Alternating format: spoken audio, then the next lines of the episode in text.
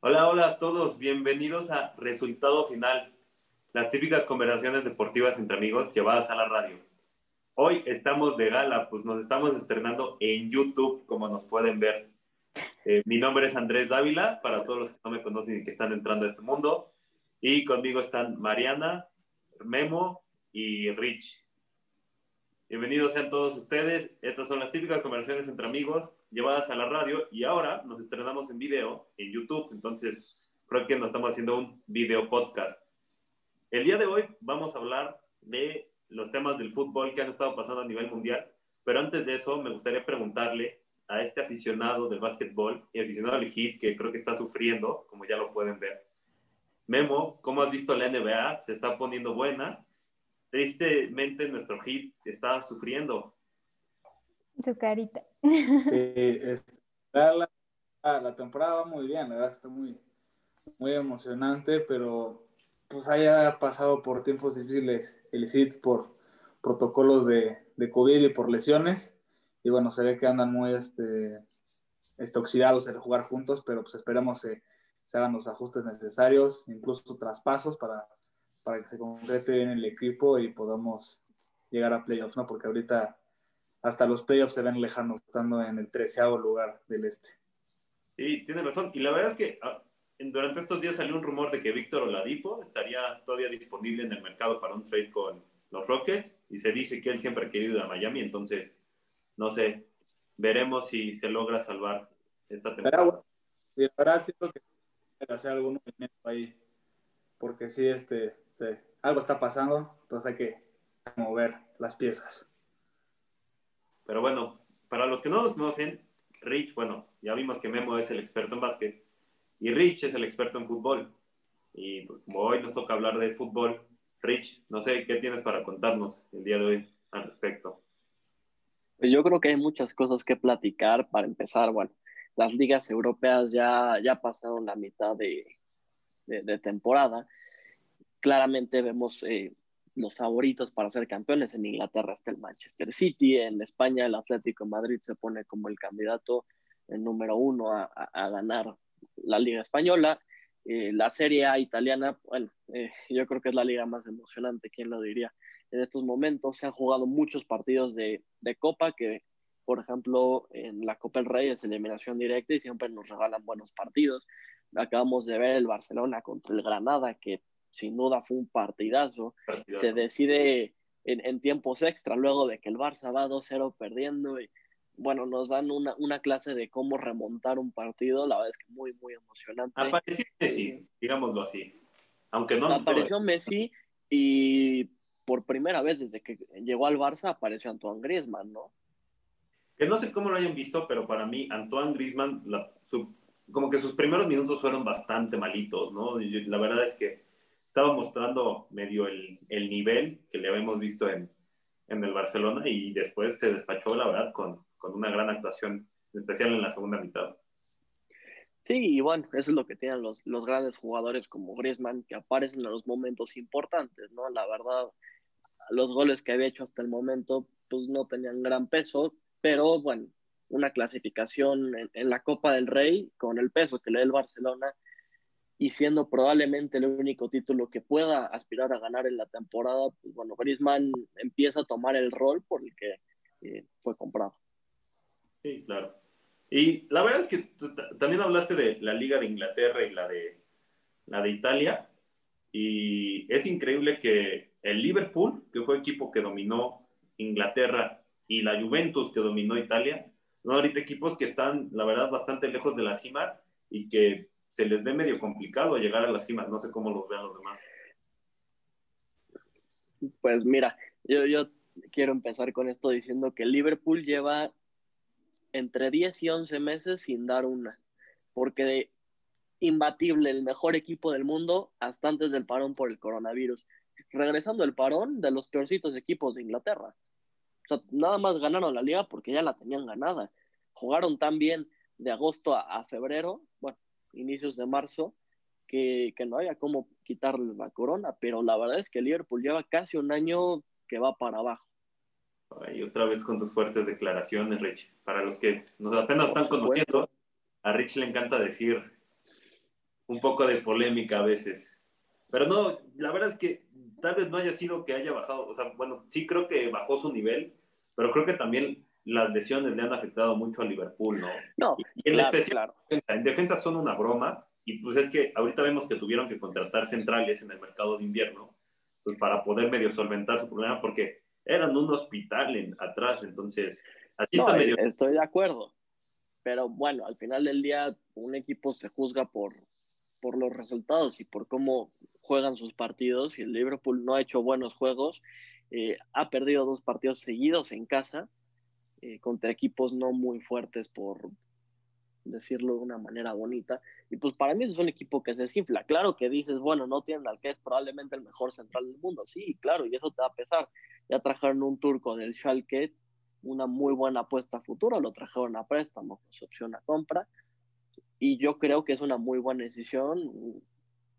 Liverpool a lo mejor retoma seguridad atrás, pero creo que la liga ya se les fue. Ah, bien. A ver, entonces vemos que los equipos de Manchester son justamente los equipos que están a la punta. No sé, tú quien veas que pueda salir este, vencedor, porque la verdad es que yo lo voy a decir, o sea, a mí me encanta ver a mi Manchester United arriba, pero no me convencía sus resultados como para decirte, este es el año bueno para romper la sequía que tenemos de años sin título, ¿no? Entonces yo, o sea, yo, a ver, siendo muy honesto, si seguimos hablando de defensas, la defensa del City me fascina, me fascina esa dupla que hacen Rubén Díaz y John Stone, si no me recuerdo. Y al según yo, disputado 13 partidos seguidos, o bueno, tres partidos juntos, y han recibido un gol, que de hecho es de tu Chelsea. Entonces, eh, me sorprende bastante. Y, y, si el City sigue así y el United no, o sea, no le veo cómo pueda despertar, yo creo que sí, como dices, la liga va a estar definida a favor de los Sky Blues pues sí. Con todo y que Liverpool era el favorito para ganar, porque pues como dice Rich, ¿no? Era el que ganó la liga pasada, pero pues ha dado muchas decepciones. Sin duda yo creo que la sorpresa ha sido el Manchester United, porque pues no se esperaba que el Manchester United fuera uno de los líderes, los que mejor jugaban la liga Premier, y pues claramente ahorita el liderato lo tiene el City, pero yo no dudaría que por ahí den una sorpresa más, pues ya en este mundo del deporte pues todo puede pasar, ¿no? no, yo, yo también coincido, el, el Manju me, me, gusta aparte porque pues, mi hermano es del Manju y no tengo como mucha opción más que apoyar a, a ese equipo, ¿no? ya que él es el, que, que, me muestra el camino aquí en el fútbol y, bueno, pues vimos una goleada que le metieron a la Southampton de 9-0, o sea, pues fue buen este, un buen statement, ¿no? La verdad es que, como dicen, el City arriba, pero el Manju pues, yo creo que puede dar, dar este, el golpe. Sí, era para decirlos, déjalo que ella está muerto. Como el Chelsea. No, oye, oye, oye, el Chelsea le, le, sacó una sufrida victoria al Tottenham. Ay, pero fuera de eso, el Chelsea está muy mal, joven, y creo que vuelve a ser nuestro punto fuerte de que puedes tener las mejores contrataciones del mundo y no tener un buen equipo. Es un buen punto, ¿eh? que se reforzaron muy bien este, o sea, es que en media de este mercado, bueno, el mercado en el verano, eh, y la verdad, a mí me sorprendió, yo les voy a ser sincero, yo no esperaba que cesaran a Lampard. Yo pensé que le iban a dar más tiempo para trabajar. Pero ahí te voy a decir qué es lo que pasó. Porque se dice que desde un principio Marina Granovskaya, que es la, la jefa en el Chelsea, la que lleva absolutamente todo, no quería Lampard. Pero ante la falta de jugadores de poder fichar por eh, la situación, ya saben, impuesta por la FIFA, eh, se nos va Hazard, eh, pues bueno, el Chelsea se encuentra en un problemón, ¿quién mejor que tomar las riendas de un equipo que no, no, sé para dónde? Bueno, pues Frank Lampard, ¿no? Leyenda del equipo. Pero aún así, eh, Marina no lo quería. Entonces, le trajeron a sus jugadores. Es, complicado porque no me van a decir que son malos jugadores, Timo no, pero no necesariamente es un buen equipo. O sea, es lo mismo que discutimos en la final de la Liga MX. Bueno, sí, sí, sí. Son bastante. No, no, no. Lo que le pasó a Rayado. Exacto. Faltaba no, es, es, un buen equipo. Tienen un buen equipo y, y lo que pasó yo creo que se encontraron todos en el mismo bache, de verdad, Timo Werner, Havertz, Pulisic, eh, todos ellos jugaron muy bien los dos primeros meses de la temporada y se metieron en el mismo bache y, de verdad ni quien lo sacara. Los que sacaban la casta a veces eran Hudson Odoi y Tammy Abraham. Pues bueno, serán un buen equipo para no generar resultados, entonces. No, no, no, no, no, no. Yo creo que son un buen equipo, pero pues bueno, todos entraron en un bache al mismo tiempo y no les pasa lo mismo que en el City, que si no te resuelve el partido de Bruyne, te lo resuelve Sterling, si no es Sterling, te lo resuelve Gabriel Jesús, y si no, si ninguno de ellos te lo resuelve de plano, sale Gundogan a meter doblete cuando el partido se atora. Oye, está jugando fenomenal, ¿eh? Estos últimos meses. Claro, eso tienen los, los equipos que están hechos para ser campeones. El Chelsea no es un equipo diseñado para ser campeón hoy. Ok, estoy de acuerdo. En eso estoy de acuerdo. Y creo que, creo que lo que les pasó es que estaban todavía confiando mucho en jóvenes, lo cual no lo veo mal, ¿no? No.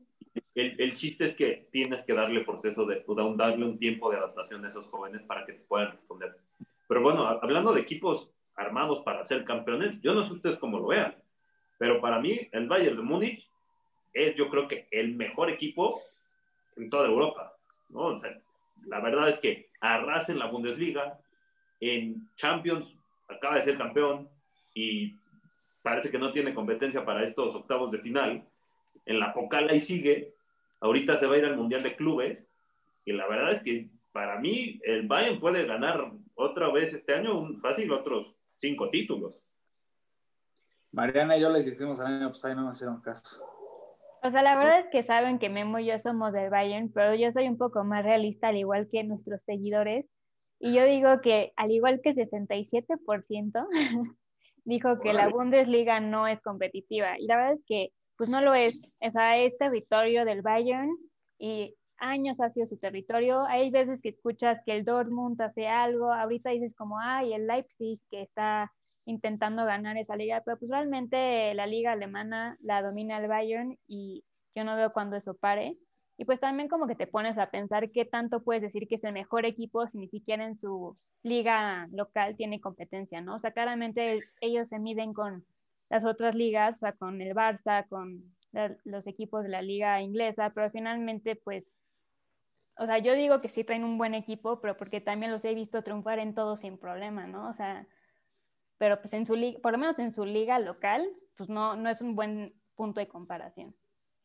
No, bueno, pero ahí ya tenemos en Champions, ¿no? En Champions creo que tenían como 15 partidos sin perder hasta este año, ¿no? Y en Champions supone que juegan los mejores equipos de Europa, o sea, no juega, como tú dices, bueno, el Dortmund es un buen equipo, el Leipzig es un buen equipo, pero no juega, perdón, pero el Hertha Berlín o algún un equipo de ese de estilo, el, el Burgo, que sí estoy de acuerdo que no le dan competencia. Pero esos son justo la clase de equipos que hoy en día le están dando problema al Bayern. Porque sale ganando sus partidos, pero si no es por un gol de Lewandowski en el último minuto del partido contra el Leverkusen, el Bayern es campeón de, invierno. El Bayern Múnich no iba a liderar la, Bundesliga eh, al receso si no es por ese gol de, de Lewandowski de verdad en el minuto 93 y hemos visto que se le complican los partidos y se está acostumbrando a venir de atrás. Pero ¿qué va a pasar el día que se enfrenta a un equipo mucho más completo? Llámese hoy en día la Juventus, el City o cualquier equipo sólido como el, el Atlético de Madrid, que se encuentran atrás y no sean capaces de meterles un gol, porque claramente no es lo mismo ir atrás contra el Hertha Berlín que ir atrás contra un Atlético de Madrid. Estoy de acuerdo. Primer comentario respecto al Atlético de Madrid, es el asesino de gigantes en Champions, ¿eh? Y y me gusta cómo está trabajando este año mucho, que es líder de la Liga de España. Y estoy bien, estoy de acuerdo, pero al fin y al cabo regresamos al mismo. O sea, por ejemplo, dijiste la Juventus. Para mí la Juventus no está jugando bien y por eso está en el lugar en el que está en la Depende mucho de Cristiano Ronaldo. A mí me sorprende. Yo no sé qué magia tenga Cristiano, pero a equipo al que va, equipo que se vuelve dependiente de él. O sea, es, es un ganador nato y en serio cambia y se adapta a cualquier fútbol en el que llega a jugar. Pero no, la Juventus no está en un buen nivel. El City está en un nivel decente. Tampoco creo que sea un buen nivel. O sea, creo que lo sostiene más su defensa que su ataque. El PSG no es ni líder de Francia. Y digo, salvo el Atlético que sí lo mencionas, yo no veo ningún otro equipo que le pueda pelear a, al Bayern para, disputar, o sea, para ganar la Champions. Los Tigres. bueno, en la... ese, es el Mundial de Clubes. ese ya Hombre, a los Tigres los va a sacar el Palmeiras, van a ver. Qué poca confianza tienes en la Liga Mexicana. Sí. En André Pierre, que hoy se lució con doblete.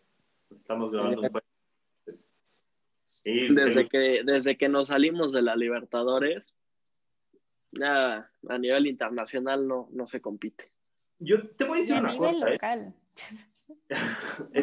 Para los que no saben, Mariana odia el fútbol mexicano, entonces por eso dice. Hay competencia, pero porque tiene que haberla. o sea, es para ver quién es menos peor, literal.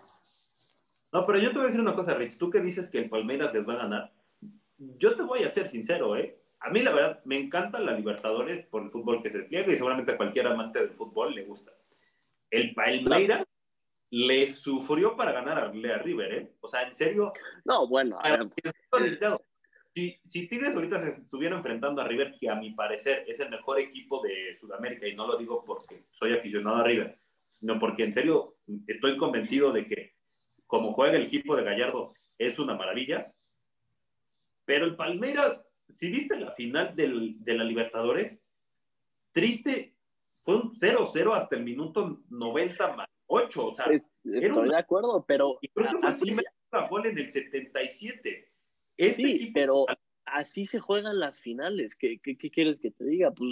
Mm, de verdad, hay, hay, equipos que salen a, no perder el partido. y si metes un gol al 95, pues qué bueno. Pero hay equipos que se la juegan a no perderlo. Y estoy de acuerdo. Y creo que más Tigres juega así, ¿no? Sí. Pero. Sí, sí, sí. Totalmente. De Tigres para ganarle ahorita a Palmeiras.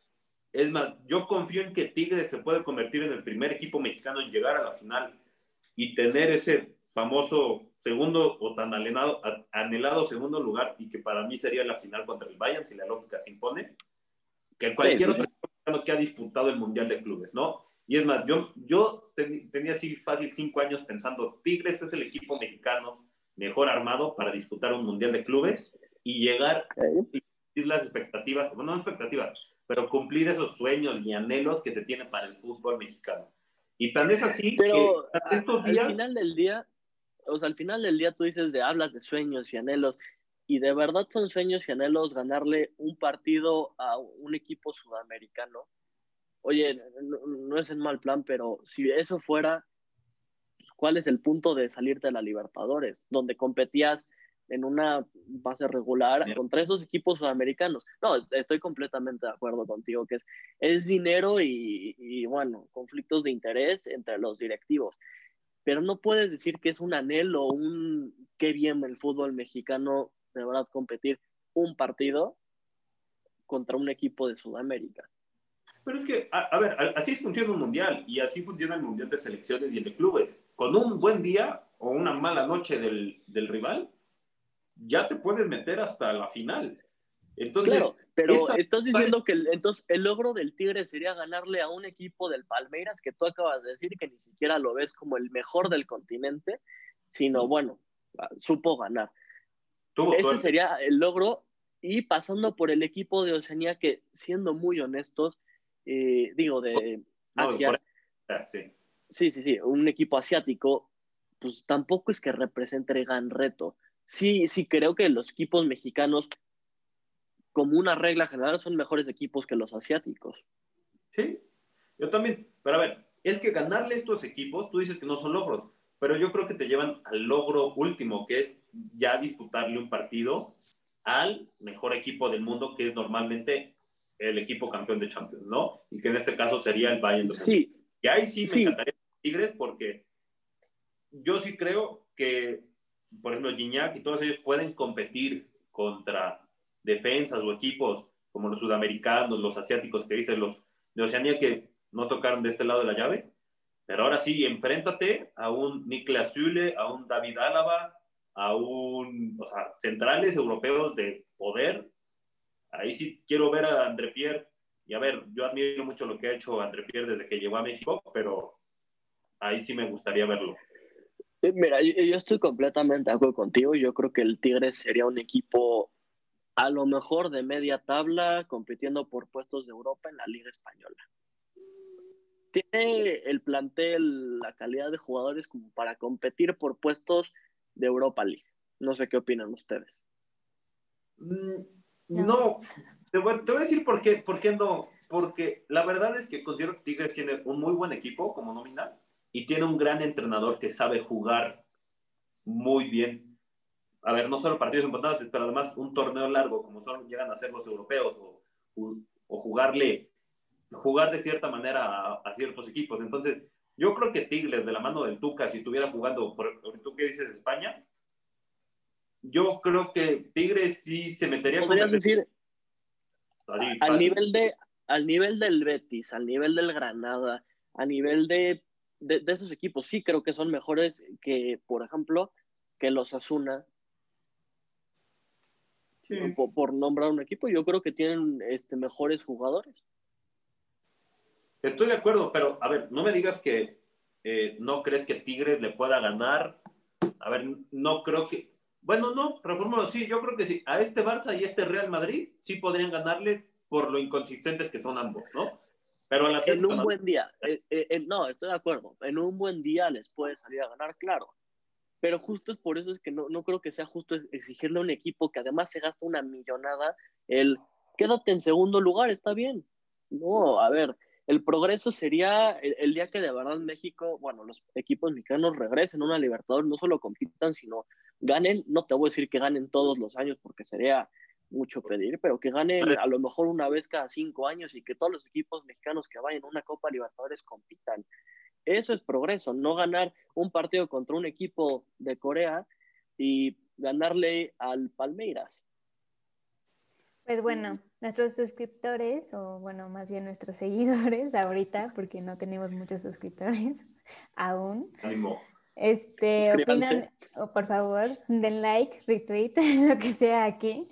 Este, opinan igual que Rich. La verdad es que el 59% opina que Tigres no tiene éxito en el Mundial de Clubes. ¿No le veo futuro? no. Y la verdad es que yo no entiendo porque el nivel de fútbol mexicano, la verdad es muy malo. O sea, lo que pones a comparación de equipos europeos como el, los que dijo Rich que en su casa lo conocen.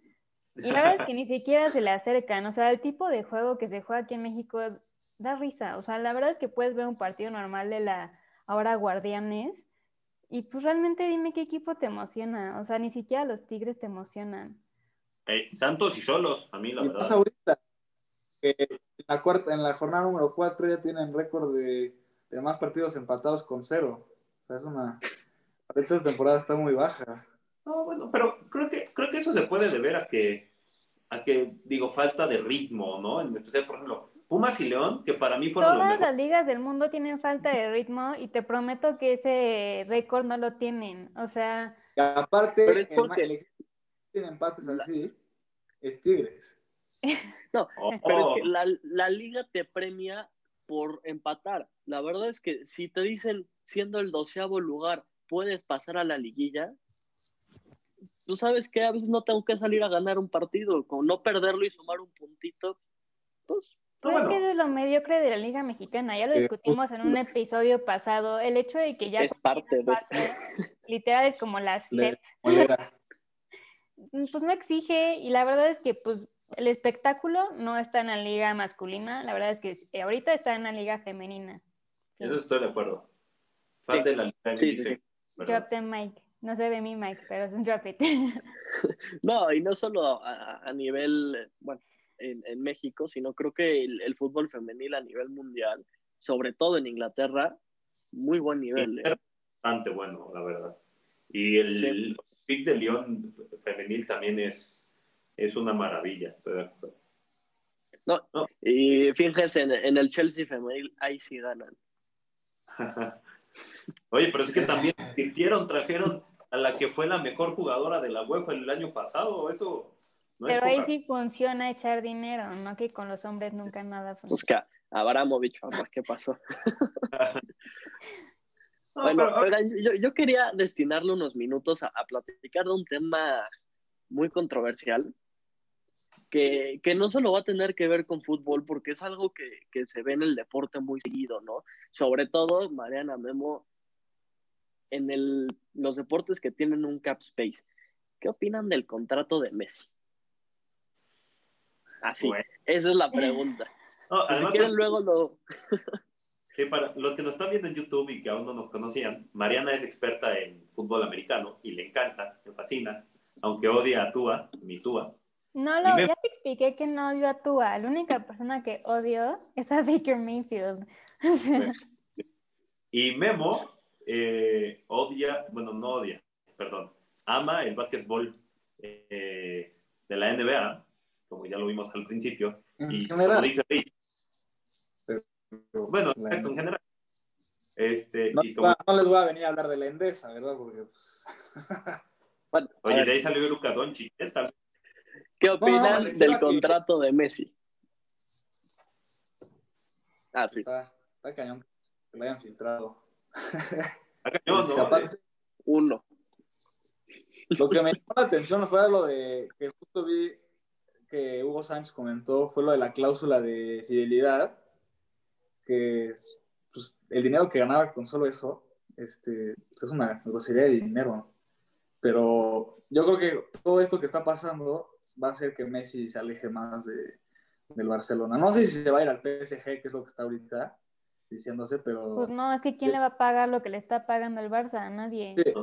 O sea, sí entiendo que sea una estrella y lo que quieras. Va, a alienar más a Messi el Barça, el hecho que haya pasado. No, y, no, y no sería muy loco pensar que ya está hace que se retire Messi de las escenas, porque realmente ¿quién va a pagar por él? O sea, su contrato es demasiado grande, implica un cap muy grande para los equipos y pues como justo hay un tope en la liga, pues en todas las ligas de Europa, ¿no, Rich? Hay un tope. no, no, no. Justo en el fútbol no hay, no, no hay tope salarial. pero pues quieras o no, tú como Pero está lo de fair game, ¿no? O sea, está lo de... Fair play financiero significa que tú tienes que ser autosustentable. O sea, que tú le puedas pagar a tus futbolistas, llamémoslo así, con dinero que te entra de patrocinios. O sea, que no tienes como otros, otra manera de ingresos. Ajá, que no digas, Qatar me dio 300 millones de dólares para Hola, que de todos modos sí pasa, pero digamos que lo disfrazan con patrocinios. Exacto. Pero igual, o sea, es un contrato majaderamente caro. O sea, ¿quién lo va a pagar? Sí, porque aunque no tengas cap space, sacrificas muchísimo dinero al tener que. Estoy de acuerdo, pero a ver, yo no Es que es eso. Primer comentario, así como en teorías macabras, robándole el papel a Rich.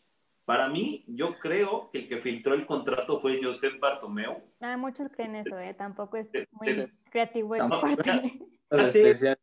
es que me refiero a que es una teoría macabra, no estoy diciendo que sea, o sea, que yo sea el autor intelectual. Pero yo creo que pudo haber sido él en el sentido de, pues salió mal del Barcelona y dijo, pues ahora le voy a, les voy a pegar donde duele. ¿Y donde les duele? Pues a, a Messi, ¿no?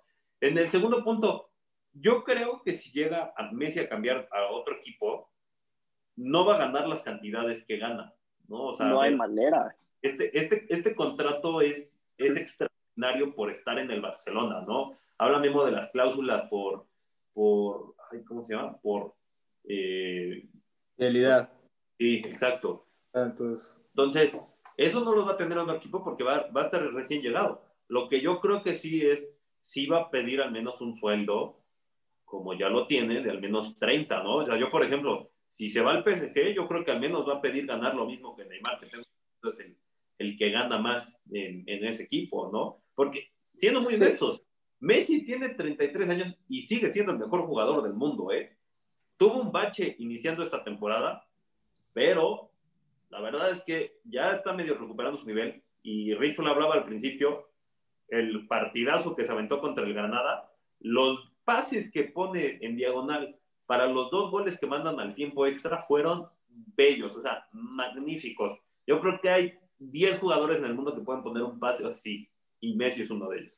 Y creo que 10 pero, pero justo eso es lo de la edad, o sea, sigue siendo el mejor, sí. pero ¿cuánto tiempo le queda? O sea, ahorita yo eh, digo, concuerdo que es el mejor, pero quiere sacrificar tanto dinero para un jugador que te va a durar que cuatro temporadas máximo más. Y, muy, cuatro, y, no, sabes a qué nivel, porque es mucho más fácil eh, pronosticar los cambios de juego o cómo adaptarse en otros deportes. Por ejemplo, viendo el caso de Brady, pues bueno, ha sido un jugador que, que, se ha mantenido, pero sí ha bajado un poco de nivel. No, no es el Brady MVP de hace 6, 7 años. Igual podemos ver a LeBron que adaptó su juego eh, a, ya no ser tanto físico, sino más, más inteligente. ¿Quién puede hacer Messi para eso? No, y también creo que importa mucho la personalidad de Messi como tal. O sea, mucha gente habla que Messi no es alguien que es así que muy, este, como líder o como friendly. Entonces, realmente, entonces realmente como no solamente es qué equipo le va a pagar, sino con qué equipo se va a adaptar para jugar bien, ¿no? Claro. Eh, ese es un buen punto. Yo, yo creo que, a ver, si manejamos la teoría de que se va al PSG, yo creo que justamente el PSG, si hablamos de adaptarse, no es un buen equipo para irse porque creo que el PSG no está armado para, o bueno, no está, con, o sea, no, no juega a lo que Messi está acostumbrado a jugar y lo que hace brillar a Messi, ¿no? Yo creo que Pero podrías irte, o podrías hacer el caso de, del City, que no solo tiene a Guardiola, que ya sería eh, muchísima ventaja, sino cuando o qué momento de la carrera de Messi desarrolló su mejor fútbol con Guardiola jugando de falso 9. Hoy en día el falso 9 de... A mí me gustó mucho el Messi, pero está ahí de acuerdo. Pero yo, creo que podemos decir que la época en la que gana balones de oro seguidos es la de Guardiola, jugando como falso 9 con dos extremos rápidos, ágiles, inteligentes, eh, dos jugadores en, media cancha que eran Xavi y Iniesta, bien podrían ser eh, Gundogan y De Bruyne, sus extremos Sterling y, Bruno eh, por una banda, bueno, con todas las variantes que tiene el City, y, quitándole el lugar a un Kun que viene pues, cayendo muchísimo, las lesiones le han sufrido mucho, o Gabriel Jesús, que es buen jugador, pero nada del otro mundo. El tema es, el City de verdad tiene el dinero para pagarle lo que Messi podría llegar a pedir, o Messi de plano diría, ay, bueno, nada más gano 30, paso de ganar 120 al año a 30, pues no sé, la verdad, me cuesta un poco de trabajo creerlo. A mí no me molestaría pasar de ganar más de 100 al año a, ganar 30, ¿no? Pero ese es muy personal. Y la verdad, tú dices de City con Guardiola.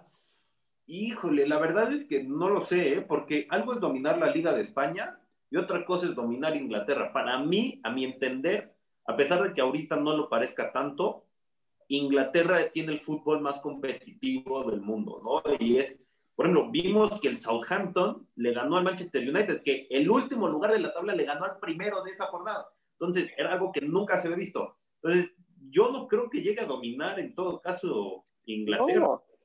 pero tú te vas a una liga como la, francesa y yo creo que hasta lastima tu caso. El decir, gané una liga en Francia, pues no tiene gran valor comparado con lo que podría ser ganar una liga en Inglaterra, gané la Champions con el City, yo creo que es mucho más eso a pues, ganar una liga de granjeros y a ver si te alcanza para ganar una Champions. quisieras tú jugar ahí.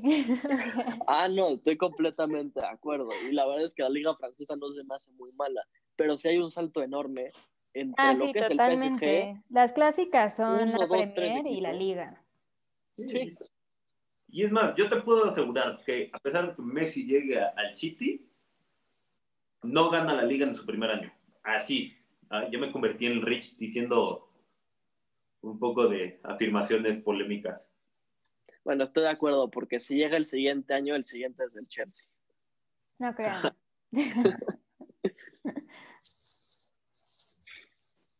bueno, un contrato faraónico para Messi. Que, déjame decirte ahorita a lo que decías de, Bartomeu, hay cuatro partes en el contrato de Messi, que una es Messi y su familia, dos los abogados, tres la Liga Española en donde está registrado el contrato y cuatro el Barcelona. Son las cuatro partes que vieron ese contrato. a lo mejor no está tan descarado que haya sido el mismo Barcelona el que filtró el contrato. No, y te voy a decir una cosa también, y, he visto mucho los argumentos al respecto. La verdad es que Messi vale cada centavo, ¿eh? La verdad. Y yo estoy de acuerdo en que vale cada centavo. O sea, Messi, esos años que, de los que se ha jugado el contrato, Messi era el que tenía al Barcelona peleando por todo. Y sin Messi no era nada. Y sin Messi no llegaban a ningún lado. Yo, por ejemplo, hablan mucho de la eliminación de contra el Liverpool, que era increíble, que cómo pierdes un 3-0 en Anfield, ¿no? Lo que sea. Yo me acuerdo del partido, Messi puso, si no me recuerdo, cinco veces a sus compañeros de cara largo, así, frente a Allison, y si no me recuerdo, dos veces fue Coutinho, Coutinho no pudo meterlos, era como, Bueno, o sea... pero te, te voy a decir que, y, y, esto también igual vuelve a aplicar a todos los deportes. Claro que Messi vale cada centavo de lo que está pidiendo. Y, y si soy Messi y me pones ese contrato enfrente, pues lo voy a firmar, ¿no? Es más, y si lo pido y tú me lo das, pues es tu culpa, no la mía. Pero ¿qué pasa cuando le das un contrato de ese tamaño a un jugador y todo tu equipo está sufriendo? También tiene que ver que el Barça se mueve las contrataciones. Pero de verdad, ¿cuántas veces hemos visto en el fútbol americano, Mariana? Le das un contrato increíble a uno o dos jugadores estrella y no te queda para nada más que contratar pura gente de, del practice squad. Y de verdad, sí, tienes a dos jugadores que, wow, cómo destacan, pero en un equipo donde juegan. No, y esperar a que los rookies que contrataste casi gratis de los drafts, pues te salgan buenos, ¿no? Porque si no, ya valiste. Al menos que seas papi y eleves a todos. Ah, sí, por si no sabían, este brother de aquí es la cosa más. Ay, tiene una pollería gigante. Pero bueno, llegamos al final de este episodio. Muchas gracias por acompañarnos en nuestra primera edición de YouTube. Eh, y si nos están escuchando en Spotify, en cualquier plataforma de podcast, muchas gracias. Espero que les haya gustado. Eh, y nos estaremos viendo aquí, como ya lo saben todos, cada viernes con muchas más conversaciones deportivas entre amigos, llevadas a ahora video y radio. Eh, mi nombre es Andrés Dávila y nos vemos la próxima semana. Hasta luego.